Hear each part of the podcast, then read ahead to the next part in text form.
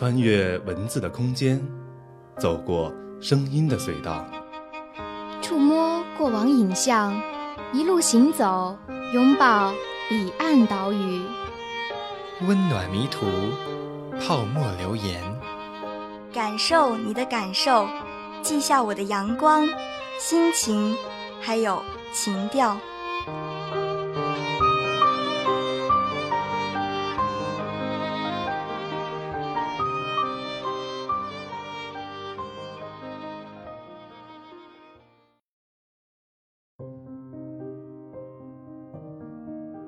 今天我们带大家读诗观史，诗歌之光照亮突然醒来的人。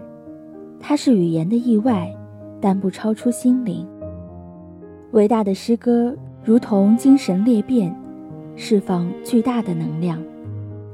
其浓浓回声透过岁月迷雾，够到我们。张岱说过：“人有一字不识而多失意。”一计不参而多禅意，一勺不如而多酒意，一时不小而多话意。这话说的十分有见地。诗意是心境，不是学问，所以诗的真意不在太渊博，更不在太世故。古人的坚筑固然旁征博引，但心中的感动却杳无踪影。真正的诗歌朗诵并非仪式感，它是我说给你听，哪怕只有一个人，就说给这一个人听。可就算是有一百个人，也是一个人说给另一个人听。本期节目，我们结合《诗经》，讲述一段先秦的历史，一首首带有韵味的诗，一段蒙着面纱的历史。我相信你们当中总会有一个人听懂了这个传奇故事。故事的主人公是中国第一位女诗人庄姜。《诗经》中设计这一段历史的诗作主要有《卫风硕人》《北风亳州》《北风绿衣》《北风日月》四首，后三首皆为庄姜创作。通过这些诗篇。我们不仅能描摹出魏国魏庄公至魏废公三代国君的更迭，还可以在一声声絮絮低语中听到庄姜悲凉凄苦的一生。《诗经》中的爱情诗就像一个边城，那里的故事，那里的人物，仿佛都是不沾烟火、不惹风尘、一世而独立，其透亮的像一座水晶宫。只要你走进去，就能见到一个大写的“情”字游离其间。它们又像是一幕幕电影，声音细细切切，好像是从千里之外传来的风声、雨声，却同样能吹动你的长发，沾湿你的衣襟。庄姜的“姜”字代表一种身份，一种地位。庄姜是齐国国君齐僖公的女儿，是齐桓公齐襄公的亲姑姑。相传春秋时期，齐国盛产美女。庄姜的姐姐文姜、宣姜，在那个动荡的时代也是翻云覆雨。无论是在史书还是感情的历程上，都有着可圈可点的痕迹。出身高贵、倾国倾城的庄姜，生来就是注定要做国母王妃的。那这故事，就从魏庄公迎娶齐国美女庄姜开始讲起。浩浩荡荡的迎亲队伍回到魏国，大家纷纷赶来观看，想一睹国母风貌。有个不知名的诗人还做了一首诗来赞美庄姜和其嫁娶场面。这首诗被收录在《诗经》中，成了千古绝唱，其名曰。硕人，在此节选一小段，你就可以感受到其中的韵味。手如柔荑，肤如凝脂，领如虬蛴，齿如护膝，琴手蛾眉，巧笑倩兮，美目盼兮。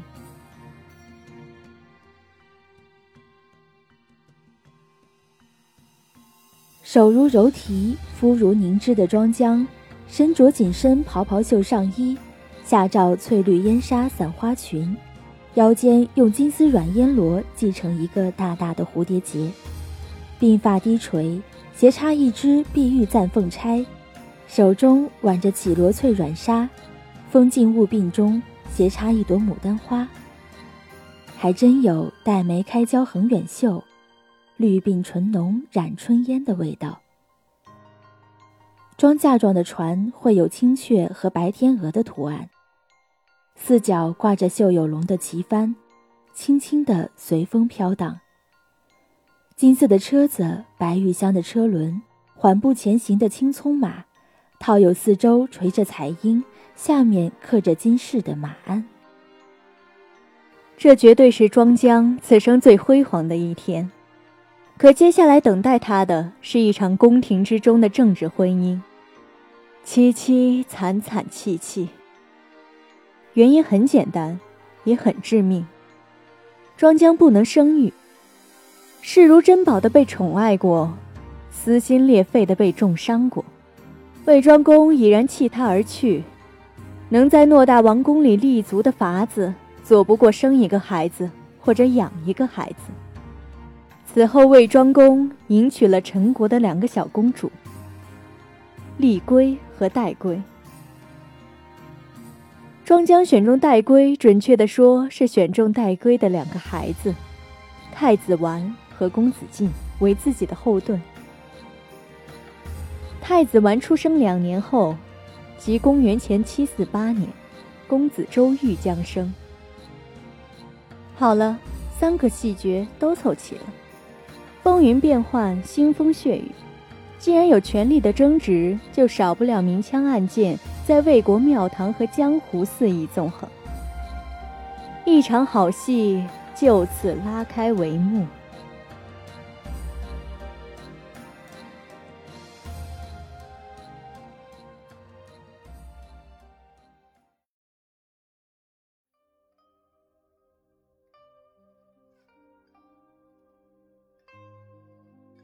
雨水淅淅沥沥，沿着屋檐滴到台阶上。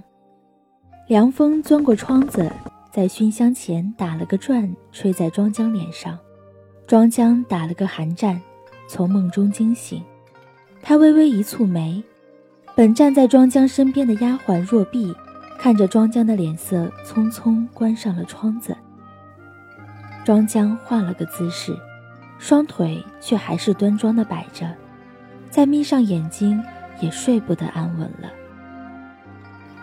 太子丸可回朝歌了？回皇后还没有，还没有。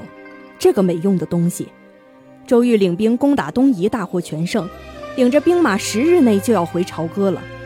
他可倒好，不过是去边疆巡防营视察，这么轻松的工作都拖拖拉拉。王后姐姐，王后姐姐，庄姜扶扶额。本来就疼痛的脑仁更是炸裂开来。太子丸他去边疆半月，杳无音信。南蛮之地凶险无比，丛林乱象，怎知怎知我儿会不会有危险啊？戴归妹妹，庄江迎上前拉过戴归的手，牵引着他一同坐在榻上。庄江与戴归从来都是把彼此。看作这王宫中的依靠和仰仗，戴归的两个儿子庄姜也都是视如己出。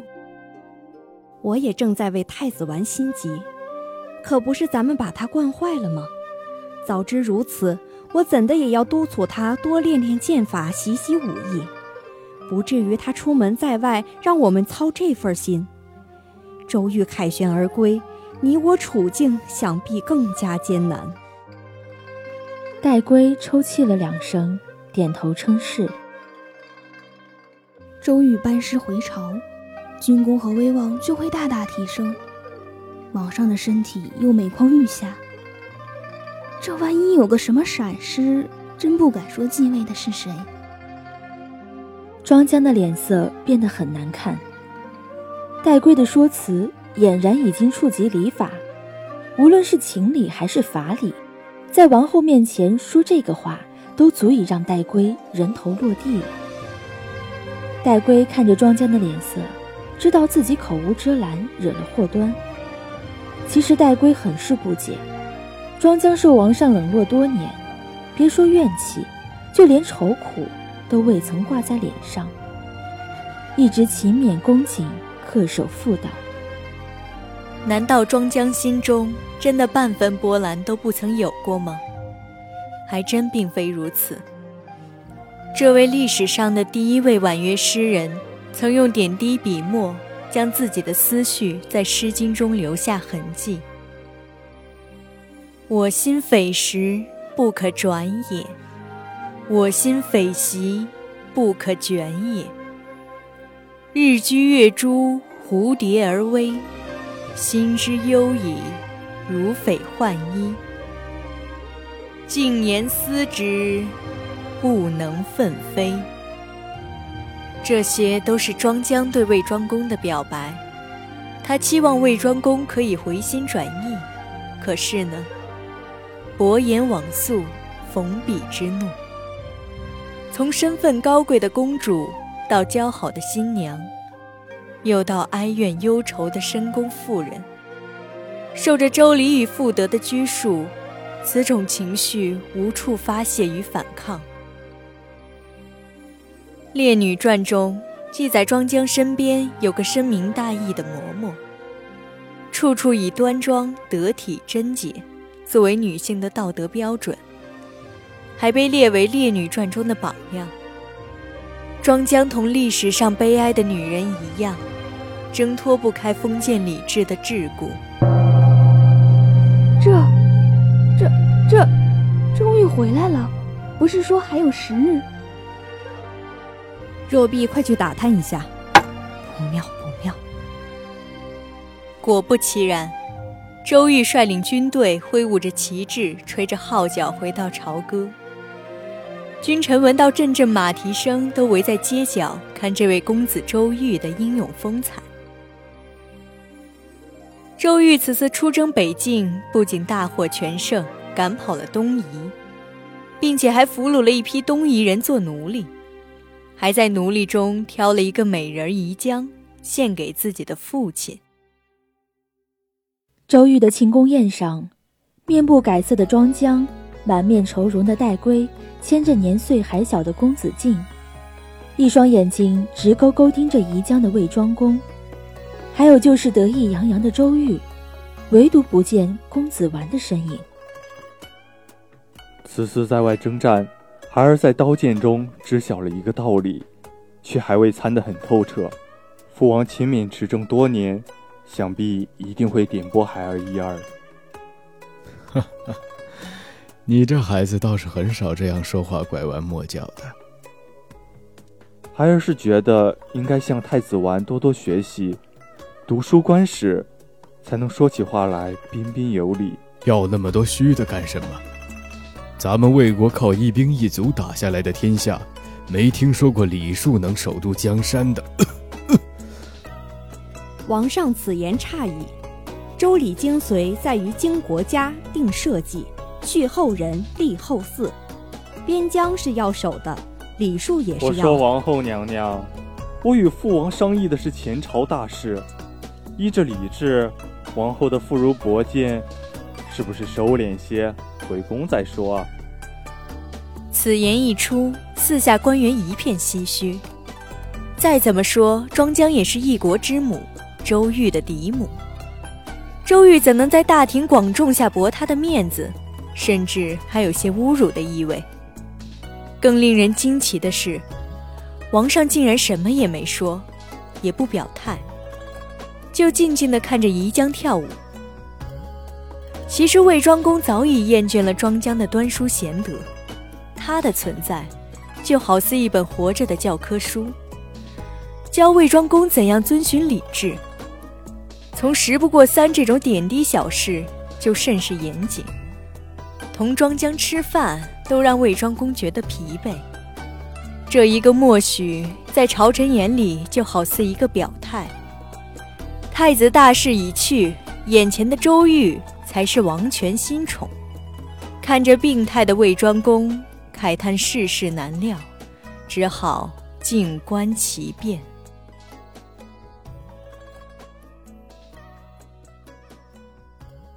周瑜对嫡母的顶撞与奚落，在史书上也有记载。庄姜也把自己的心情如实的反映在了《诗经·中风》篇目中。中风且易，不日有意；勿言不寐，怨言则至。意异其音，回悔其雷；勿言不寐。怨言则怀。诗中用整日的狂风暴雨、阴霾天气，比喻周瑜对他的无理与欺负。若庄江只有一人，依着他的性子，肯定会忍让。可是他唯一的顾虑，也是动力，就是太子丸。半月后，太子丸回到朝歌。第一时间探望了母亲戴归，又马不停蹄赶到庄江宫里。王后，朝中情势我已获悉。你既已获悉，可有对策？若你今日不早做抉择，他日定是大的隐患。已经到了危机时刻，可以……可以什么？可以杀之而后快吗？太子弱弱的说出庄姜心中一直深藏的。却不敢言说的想法。说罢，屈膝跪在地上。王后，周玉不仁，不是我等不义的说辞。如若我们同他一样嗜血残暴，与他这等冷血之辈有何区别？区别，区别就是周瑜领兵征讨北境，你呢？你还有何优势？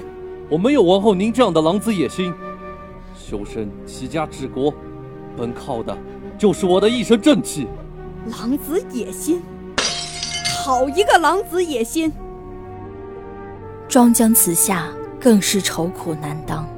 身为一国之母，为太子保住王位，却连太子都不理解。如果王后想坐在那个位置上，您的筹码不止我一个，您还有公子敬。你你放开我，公子！哎，公子！你不许这样说，母亲。公子敬从偏殿突然窜出来，扑在庄姜腿上。若碧惊慌地跪在地上，显然是他拉不住小公子。王后娘娘，虽然你不是我和公子敬的亲生母亲，但我同公子敬一样，把你当做母亲。但此等泯灭良心之事，我绝不会做。无论你怎么认为我，王位是你的，我就会让他确保是你的。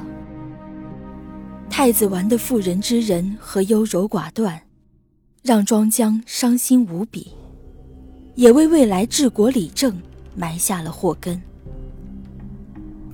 但在庄姜的坚守下，他仍然成功继位。魏庄公重病在床，庄姜衣不解带，体恤入微。直至那一年，那一天，魏庄公病天。周瑜提剑立于殿前，剑锋直指庄姜。先王并天，太子即位，此乃国本，毋庸置疑。王后不用拿礼制唬我，有能力者为王。有我一日在，就无人能看得见你的能力，休得妄想。李治只要还有一人坚守，就无缝可钻。于是，公元前七三四年，太子完继位，史称魏桓公。不过，该来的总会来的。魏庄公并天，周瑜就没人管得了了。他大肆铺张，骄奢淫逸，直至公元前七二零年，祸事发生。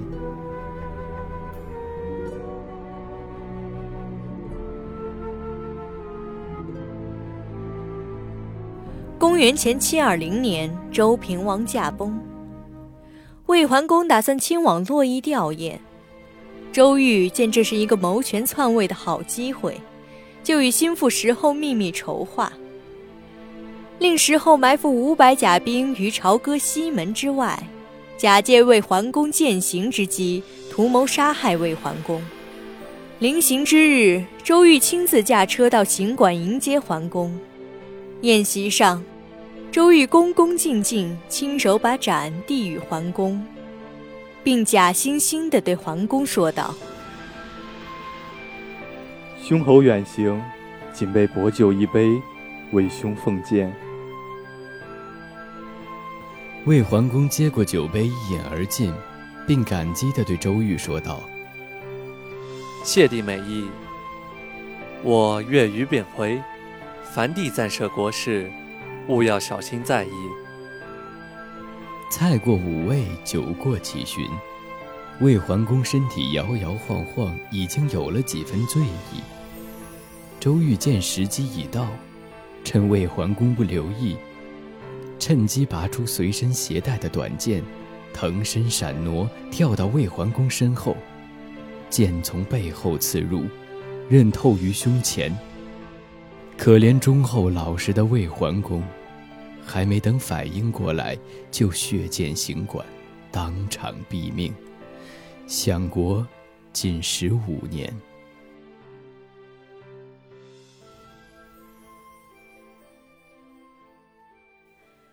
魏庄公被杀，母亲戴归也无法在魏国立足了。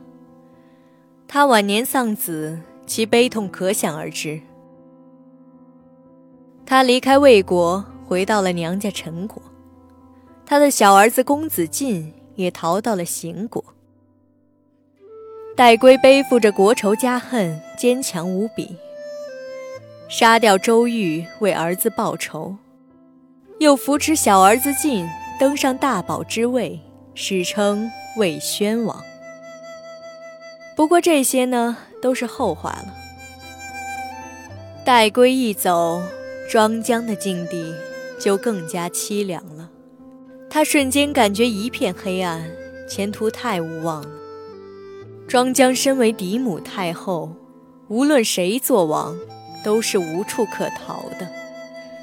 可又不能不送戴归回陈国，不仅仅是为了躲避周瑜。更是为了除掉周瑜，恢复魏国的正统。那年悲秋，凉风习习，枯叶沉沉。庄姜在朝歌城郊为好姐妹戴归送行。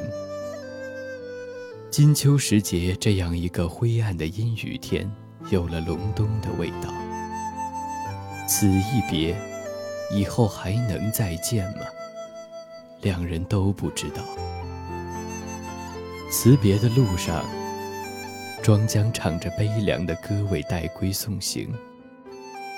此曲《燕燕》被收录在《诗经·背风》中，是千古第一送别诗。